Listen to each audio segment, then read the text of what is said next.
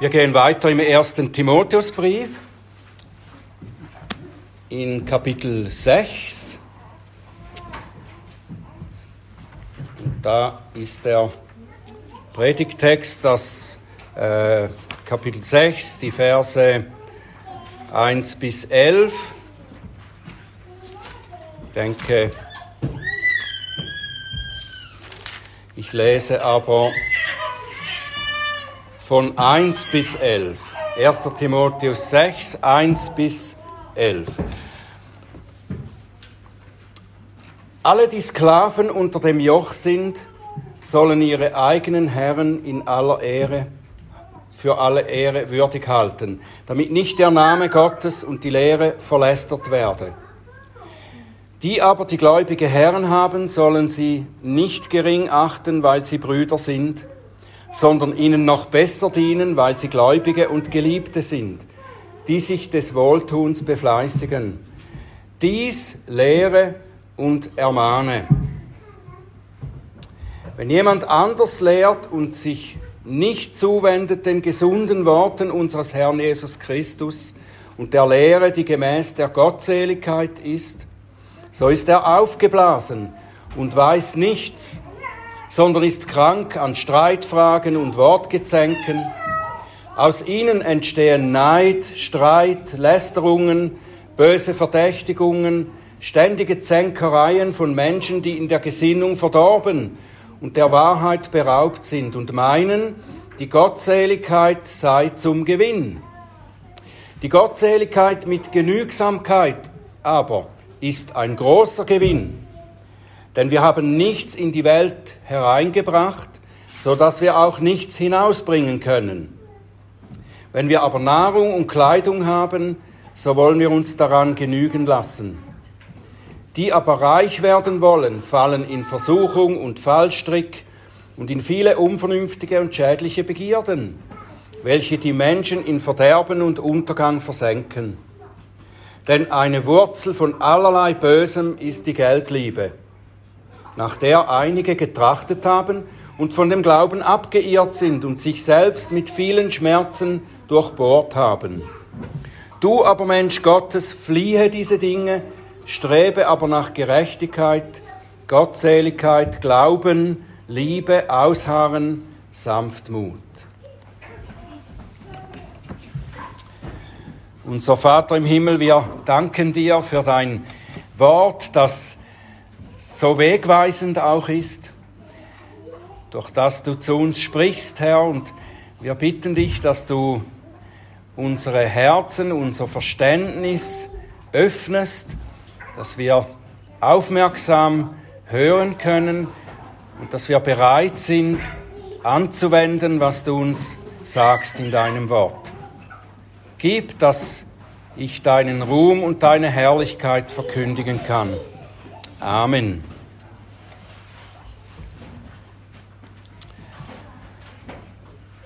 Ich hatte am letzten Sonntag ja schon darauf hingewiesen, dass Paulus in diesem sechsten Kapitel im ersten Timotheusbrief damit beginnt, sozusagen über den Rand der Kirche hinauszuschauen und zu zeigen, wie sich die Lebenshaltung, die wir innerhalb der Kirche ja einüben, wie sich diese Lebenshaltung auch in der Welt draußen bewähren muss und soll.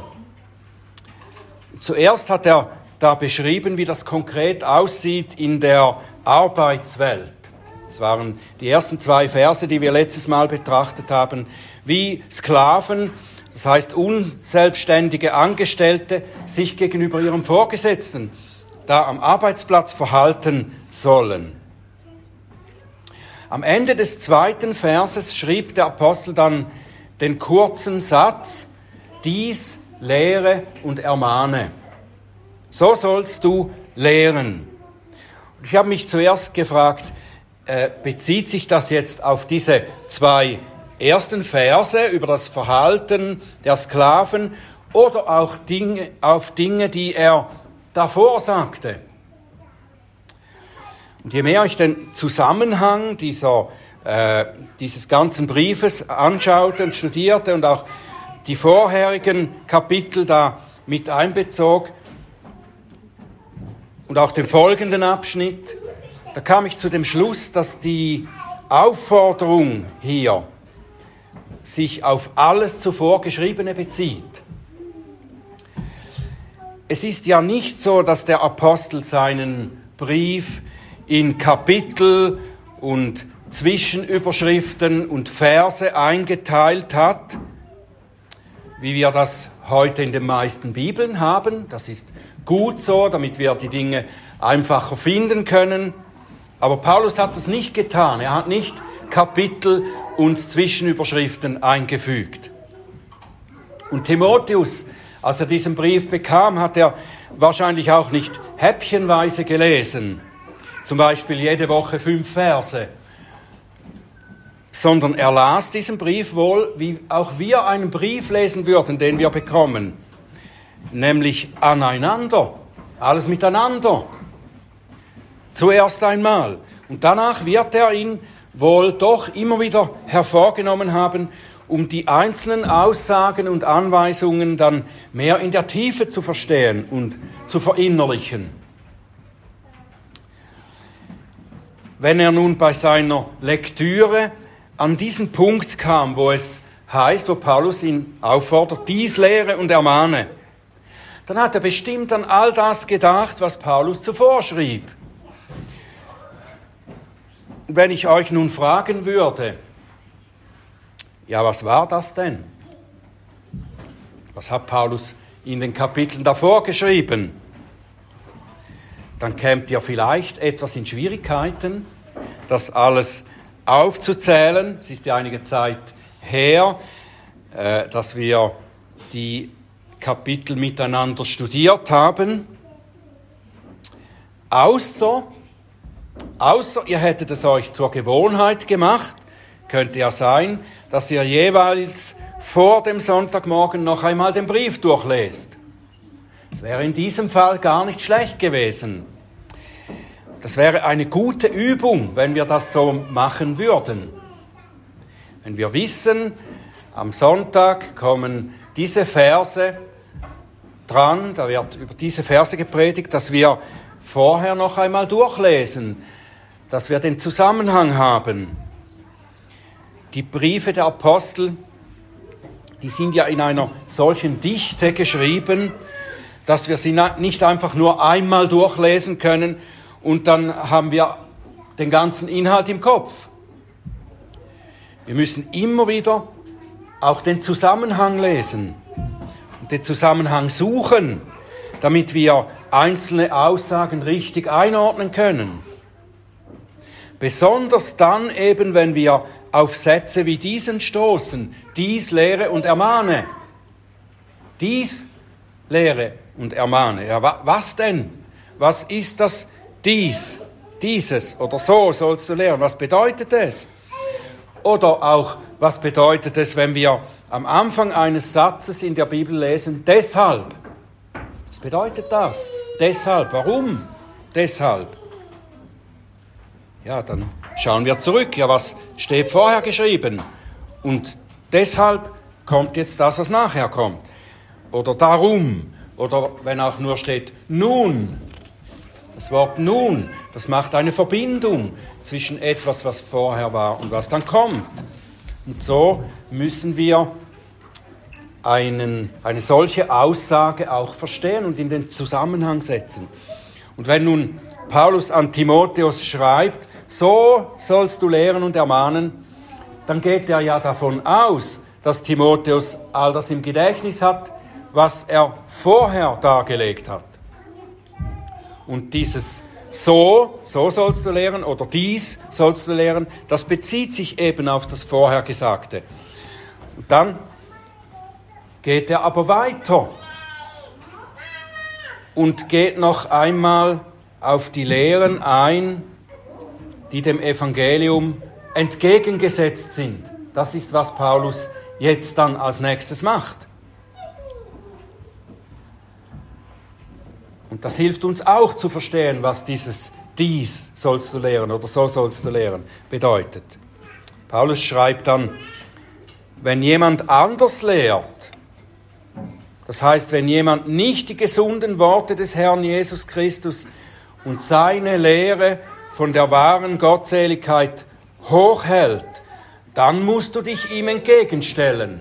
Das ist das, was Paulus seinem Adjutanten Timotheus hier sagt. Wenn jemand anders lehrt, nicht die gesunden Worte des Herrn Jesus Christus, nicht seine Lehre von der Gottseligkeit lehrt, dann musst du dich ihm entgegenstellen.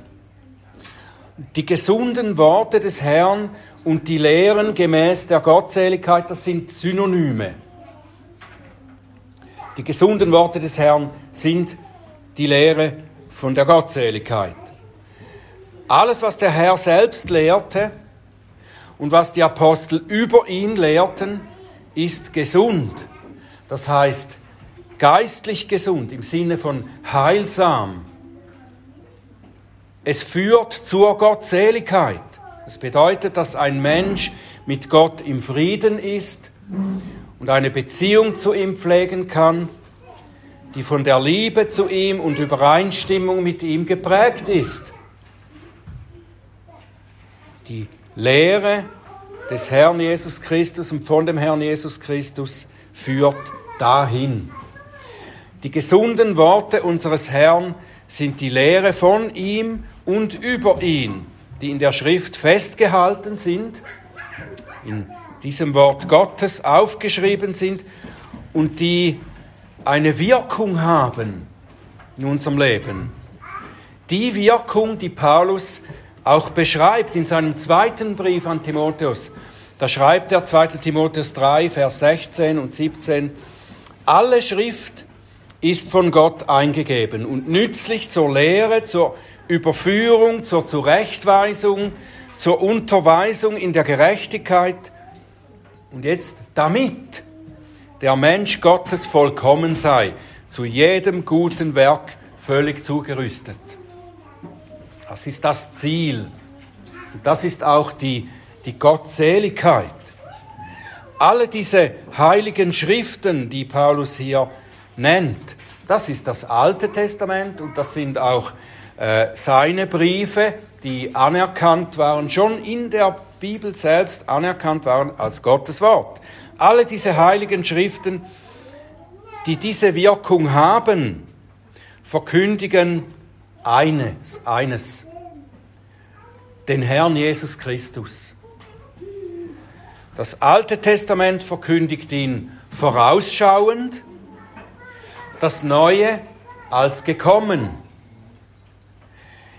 Es wird uns immer die Person und das Werk des Herrn Jesus, des Sohnes Gottes, vorgestellt in diesen heiligen Schriften. Darauf hat Paulus früher im ersten Timotheusbrief an verschiedenen Stellen schon hingewiesen. Und wenn wir jetzt nun eben hören, dies sollst du lehren, dann sind das diese Dinge, die er vorher schon erwähnt hat, in verschiedener Weise. 1. Timotheus 1, Vers 15. Das Wort ist gewiss und aller Annahme wert, dass Christus Jesus in die Welt gekommen ist, um Sünder zu erretten. Oder im zweiten Kapitel, Vers 5, denn einer ist Gott und einer ist Mittler zwischen Gott und Menschen, der Mensch Jesus Christus, der sich selbst als Lösegeld für alle gab. Das ist die Lehre. Dann Kapitel 3, Vers 16. Und anerkannt groß ist das Geheimnis der Gottseligkeit. Hier kommt Gottseligkeit, das kommt mehrmals. Das Geheimnis der Gottseligkeit ist, der geoffenbart worden ist im Fleisch, gerechtfertigt im Geist, gesehen von den Engeln, gepredigt unter den Nationen, geglaubt in der Welt, aufgenommen in Herrlichkeit. Das ist die Lehre von der Gottseligkeit, die Timotheus lehren soll, festhalten soll, verteidigen soll. Und das ist die Wahrheit, die Paulus meint, wenn er sagt, so sollst du lehren, dies sollst du lehren. Und wenn er so lehrt, dann werden die, die darauf hören, es im Glauben annehmen und zur Gottseligkeit geführt werden. Und wiederholt betont der Apostel dazu auch, dass Timotheus diese Wahrheit des Evangeliums gegen Alternativen, das heißt davon abweichende Lehren, verteidigen soll. Er sagt es ganz deutlich, schwarz-weiß. Nicht in Grauzonen, sondern schwarz-weiß. Dass alles andere als das biblische Evangelium von Christus falsch und schädlich ist. Alles andere als das biblische Evangelium von Jesus Christus ist falsch und schädlich. Er schreibt, wenn jemand anders lehrt und sich nicht zuwendet den gesunden Worten unseres Herrn Jesus Christus und der Lehre, die gemäß der Gottseligkeit ist, so ist er aufgeblasen und weiß nichts. Aufgeblasen heißt, er glaubt mehr an sich selbst und er weiß nichts von der Wirklichkeit, die Gott gegeben hat und geschaffen hat. Und das betrifft natürlich zuerst die Irrlehrer, die, und die Irrlehren der Männer, die innerhalb der Gemeinde in Ephesus da an Einfluss gewonnen haben. Aber es muss auch ausgeweitet werden auf jede Art von Lehre oder Religion, die vom biblischen Evangelium abweicht oder ihm entgegengesetzt ist. Das ist alles nichts. Wer diese Dinge verkündet und lehrt und glaubt, der ist aufgeblasen und weiß nichts von Gottes Wahrheit. Es ist in keinem anderen das Heil, denn auch kein anderer Name unter dem Himmel ist den Menschen gegeben, in dem wir errettet werden müssen. Es ist der Name Jesus Christus, der Sohn Gottes, der gekommen ist, um für uns den Fluch der Sünde zu tragen und uns mit Gott zu vereinen. Es gibt keinen anderen Namen, in dem dieses Heil ist. Es gibt keinen anderen Weg zu Gott als durch Jesus Christus. Das muss Timotheus verteidigen und lehren. Und weil die Menschen eben nicht nur ihre Weltanschauung etwas anpassen müssen oder ihre Lebensqualität etwas verbessert werden muss, sondern weil sie gerettet werden müssen, von ihrer Verdorbenheit gerettet werden müssen von ihrer Sünde gerettet werden müssen, vor dem gerechten Gericht Gottes gerettet werden müssen. Darum muss die richtige Lehre, die gesunden Worte von Christus erhalten und verteidigt werden. In der Gemeinde, durch die Gemeinde, auch in die Welt hinaus. Und darum soll Timotheus den guten Kampf des Glaubens kämpfen. Für die Gemeinde und für die rechte Lehre. Aber es gab in Ephesus auch Kampf und Streit, die vermieden werden sollten. Es gibt Dinge, für die sollte man nicht kämpfen und um die sollte man nicht streiten, sagt Paulus hier. Mehrmals erwähnt der Apostel in diesem Brief solche Leute, die aus falschen Gründen Kämpfe und Streit verursachen. Eben die Männer, die nicht gemäß den gesunden Worten des Herrn und gemäß der Gottseligkeit lehren. Da sagt Paulus, so jemand ist aufgeblasen und weiß nichts, sondern er ist krank an Streitfragen und Wortgezänken. Und aus diesen entstehen Neid, Hader, Lästerungen, böse Verdächtigungen, beständige Zänkereien von Menschen, die in der Gesinnung verdorben und der Wahrheit beraubt sind. Und es ist leider so, dass nicht nur in Ephesus, sondern auch an allen anderen Orten und in anderen Gemeinden es solche Leute gab. Damals, Paulus erwähnt einige sogar mit Namen in seinen Briefen, auch Johannes und Petrus tun das. Und sie schreiben über sie, auch schon der Herr Jesus wurde immer wieder von solchen Menschen angegriffen. Und es gibt sie heute noch. Immer sind es Leute, die sich als fromme, gottesfürchtige ausgeben. Sie behaupten oft, die Fehler im System zu sehen und zu beheben und sie ziehen manche arglose Geschwister hinter sich her. Und immer resultieren daraus lästige Streitereien unter Geschwistern, und sie verursachen Spaltungen in den Gemeinden. Und dies eigentlich immer aus demselben Grund. Aus dem Grund, den Paulus hier nennt. Sie verlassen das Zentrum der gesunden Worte des Evangeliums und der Lehre von Christus und sie starten einen Streit über Nebenfragen oder vertreten Abweichungen von der Wahrheit. Und der Apostel Paulus sieht die Wurzel dieser Probleme in der Motivation für ihre scheinbare Frömmigkeit.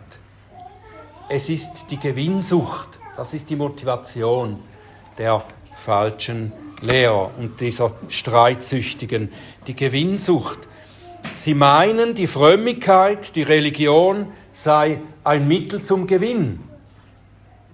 Ich denke, dass wir das etwas weiter fassen müssen als nur auf materiellen Gewinn, nur, als es nur auf materiellen Gewinn zu beziehen.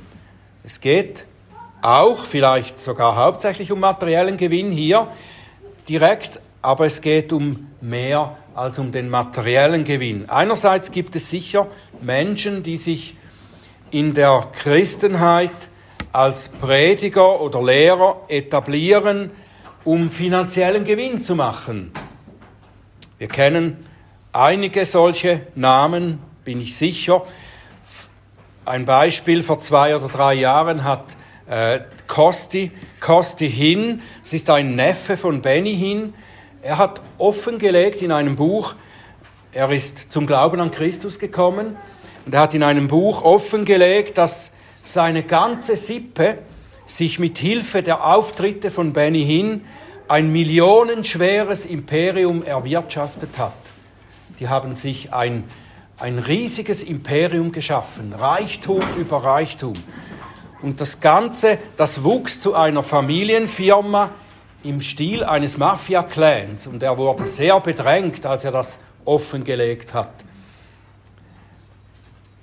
Aber es ist nicht nur der finanzielle Gewinn der solche Leute antreibt. Im Kern geht es immer darum, sich selbst aufzubauen. Da sind wir auch in der Gefahr. Wenn wir durch die Ausübung unserer Religion uns selber aufbauen möchten, dann sind wir in Gefahr.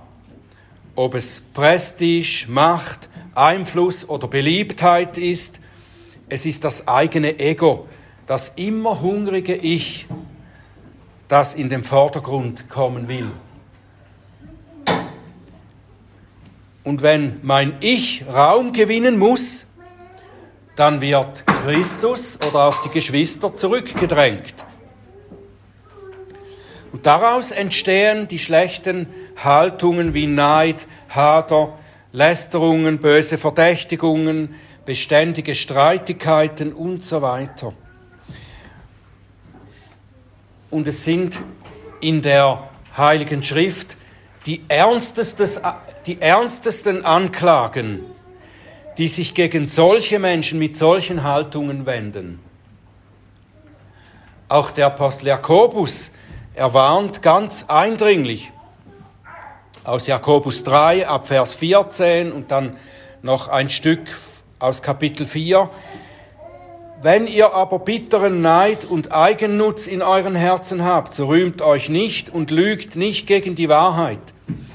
Dies ist nicht die Weisheit, die von oben herabkommt, sondern eine irdische, sinnliche, teuflische. Denn wo Neid und Eigennutz da ist, da ist Zerrüttung und jede schlechte Tat. Und dann Vers, Kapitel 4, Vers 1. Woher kommen Kriege und woher Streitigkeiten unter euch? Nicht daher aus euren Lüsten, die in euren Gliedern streiten. Ihr begehrt und habt nichts, ihr tötet und neidet und könnt nichts erlangen. Ihr streitet und führt Krieg. Ihr habt nichts, weil ihr nicht bittet. Ihr bittet und empfangt nichts, weil ihr übel bittet, um es in euren Lüsten zu vergeuden. Das ist diese Haltung, dass man durch die Religion Gewinn erzielen möchte. Materiellen Gewinn oder persönlichen Gewinn an Ansehen, Vorteilen und so weiter. Wir können es sagen, dass die Wurzel von allen religiösen Verirrungen, christlich oder nicht christlich, das Streben nach dem eigenen Vorteil ist. Ich will gut dastehen. Ich will reich werden. Ich will aufgrund meiner eigenen Bemühungen als fromm anerkannt werden. Ich will durch meine Leistungen von Gott angenommen werden. Das funktioniert am Ende alles nicht. Gott wird niemals das belohnen, was ich auf meinen eigenen Leistungen aufbauen will. Die Menschen mögen mich als Helden oder als großes Vorbild feiern, wenn ich mich mit meinem eigenen Handeln, mit meinen Händen hocharbeite und erfolgreich werde. Ich kann vielleicht vor Menschen einen großartigen Gottesmann oder Gottesfrau spielen. Aber vor Gott stehe ich immer als der elende Sünder da, der ich tatsächlich bin. Gott sieht mich so, wie ich tatsächlich bin. Darum ist seine Gnade umso erstaunlicher. Gott sieht ins Tiefste hier hinein, denn Hebräer 4,12, das Wort Gottes ist lebendig und wirksam und schärfer als jedes zweischneidige Schwert und durchdringend bis zur Scheidung von Seele und Geist, sowohl der Gelenke als auch des Markes und ein Richter der Gedanken und Gesinnungen des Herzens. Und kein Geschöpf ist vor ihm unsichtbar, sondern alles bloß und aufgedeckt vor den Augen dessen, mit dem wir es zu tun haben. Ich brauche seine Gnade an jedem Tag, in jeder Minute. Ich brauche seine Vergebung. Ich brauche die Versöhnung durch Jesus Christus. Ich brauche Gottes Gnade über meinem egoistischen Herzen und Streben. Nun,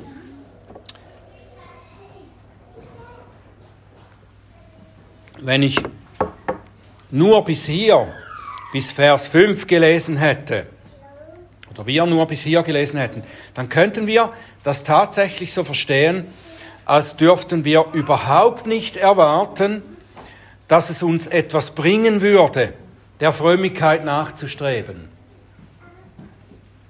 Vers 5 spricht Paulus ja von Menschen, die in der Gesinnung verdorben und der Wahrheit beraubt seien, weil sie meinen, die Gottseligkeit sei zum Gewinn. Es ist dann in der, Übersetzung in den deutschen Übersetzungen ist äh, ein Mittel zum Gewinn eingefügt. Das steht aber im Original nicht da. Die meinen, die Gottseligkeit sei zum Gewinn. Und in Vers 6 schreibt er dann doch von einem Gewinn der Gottseligkeit.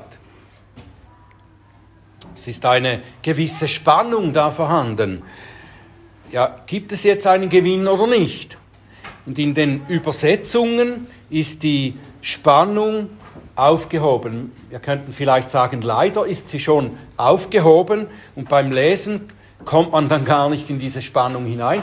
Aber der Apostel hat das, denke ich, bewusst so gemacht. Im Original sieht es wirklich so aus, als hätte er hier mit den Worten gespielt, um uns nämlich zum Nachdenken herauszufordern. Genau genommen sagt er, die Frömmigkeit dient nicht zum Gewinn, sie ist aber doch ein Gewinn. Der Unterschied, den wir erkennen sollen, wenn wir darüber nachdenken, ist folgender. Die Menschen in Vers 5, die streben egoistisch nach einem persönlichen Gewinn und sie benutzen dazu eine vorgegebene Frömmigkeit. Nach Vers 6 sollen wir nicht nach dem Gewinn streben, sondern nach der Frömmigkeit selbst. Seht ihr, das sind zwei verschiedene Ziele. Die Frömmigkeit, die ist erstrebenswert, weil sie ist der große Gewinn. Nicht so, wie die Elberfelder ja richtig übersetzt, nicht ein Mittel zum Gewinn, nein, Sie ist selber der Gewinn. Gottselig oder fromm sein zu wollen, das bringt uns einen großartigen Gewinn. Ihr seht, der Unterschied liegt eben in dem Ziel, das wir erreichen wollen in unserem Leben als Christen. Will ich reich, erfolgreich, berühmt, beliebt und so weiter werden?